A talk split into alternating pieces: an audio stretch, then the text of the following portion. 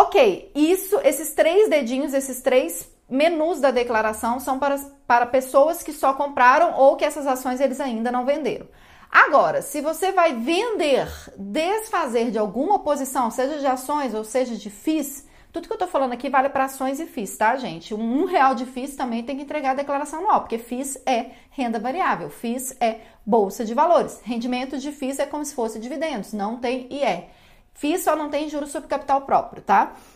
E aí, se você resolve vender uma ação ou um FIIs, aí que vai entrar a questão de você ter que fazer um cálculo mais apuradinho, porque você vai ter que calcular o lucro ou prejuízo dessa venda. Ué, mas eu tive prejuízo, eu vou ter que informar na declaração? Sim!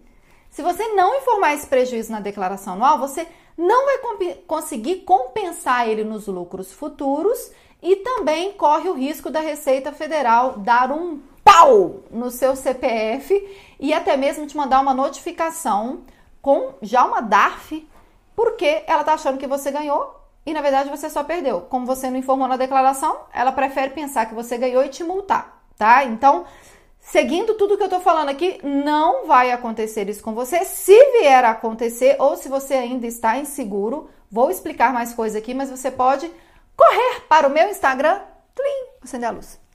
Tlim, contadora da bolsa. Então vamos voltar para a venda, né? Você vendeu um título. O que, que você vai ter que fazer? Você vai ter que calcular o lucro ou o prejuízo dele. Como que calcula esse lucro? Você vai pegar o custo de aquisição né, que é o valor da cotação que você pagou por aquela ação, mais as taxas, emolumentos, corretagem, ISS se tiver descontado e taxa de liquidação. A Clear nem tem corretagem, mas sempre vai ter emolumento, sempre vai ter liquidação. ISS só quando você vê que está descontado. Nessas compras você vai somar todas essas taxas e nas vendas você vai abater todas essas taxas. Então você chegou na sua compra líquida, que eu chamo de custo de aquisição, e na sua venda líquida, que é a venda menos as taxas. Subtrai um do outro. Tlim! Você chegou no seu resultado! Então já tem que pagar imposto de renda sobre esse resultado? Calma, porque a gente tem algumas situações que são isentas e outras que tem um percentual e outro. Então, o que, que seria isento? Você vai pegar todas as vendas do mês, todas, soma. Deu menos de 20 mil reais? Se esse lucro que você teve é de ações swing trade na ordem comprou, vendeu, é isento de R. A gente chama ele de lucro isento. E aí o que você vai fazer com ele? Anotar e informar na declaração anual. Se foi uma venda de FIIs que não tem isenção dos 20 mil, essa isenção dos 20 mil é só para ações. E recentemente estou considerando também vendas de direito de subscrição. Não importa se esse direito de subscrição é referente a uma ação ou FIIs, também estamos considerando dentro dessa isenção dos 20 mil. Mas opções não tem essa isenção, termo não tem essa isenção, ETF não tem isenção, mercado futuro não tem essa isenção, índice, dólar, enfim, gente, nada tem essa isenção, exceto ações e venda de direito de subscrição, ok? E aí, então, se você. Ah, Alice, eu passei dos 20 mil. Beleza. O que, que você vai ter que analisar?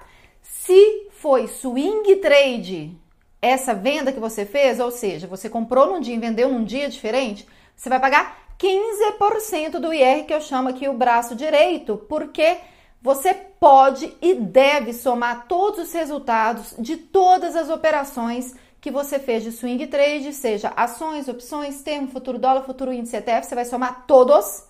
E aí, caso seja positivo, você vai ah, bater o prejuízo de meses anteriores, caso você tenha. Legal isso, né? Na bolsa você pode bater prejuízos de meses anteriores, desde que seja tudo de swing trade com tudo de swing trade. Para swing trade, o percentual de IR é 15% sobre o lucro. Fechou?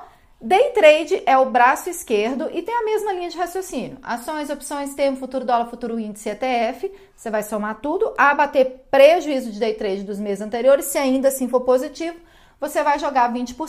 E fundos de investimento imobiliário eu considero que é a perna, não vou levantar aqui que vai ficar muito difícil é sempre 20%, não importa se é swing trade ou day trade. Se você vendeu cota de FIIs com lucro, já bateu o prejuízo de FIIs dos meses anteriores, você vai calcular 20%. Ok, calculei e paguei a DARF.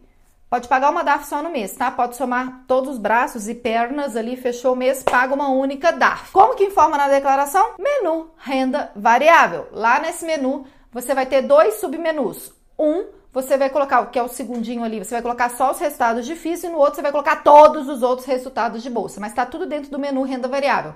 Só fica atento ao submenu que tem ali, porque um deles é só para FIS. Ali você vai colocar, tem que ser detalhadinho por mês, vai ter uma abinha para cada mês, uma coluna para swing, uma coluna para day trade. E o quinto menu ali que você vai ter que navegar no programa da Receita é o menu rendimentos isentos e não tributáveis, que eu até falei que você coloca os dividendos nele, mas você vai ter que voltar nele para colocar lucros isentos. Relembrando, lucros isentos são para aquele mês que você vendeu menos de 20 mil reais, o lucro de ações, swing trade ou de venda de direito de subscrição. Esse lucro que você teve, você vai informar no menu rendimentos isentos e não tributáveis. Bom, vou ficar por aqui, mas não se sintam abandonados, porque tem todas as minhas redes sociais aí para gente sanar todas as suas dúvidas de tributação. Essa parte fiscal, ela não pode ser um empecilho para você tomar a decisão de investir.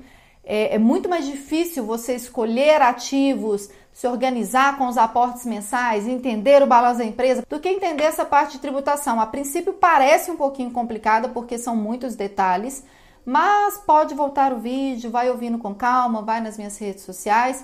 Eu, chamo, eu costumo falar que é a curva de aprendizado, né? O início do aprendizado ali é doloroso, doido, depois você aprende fica tão fácil.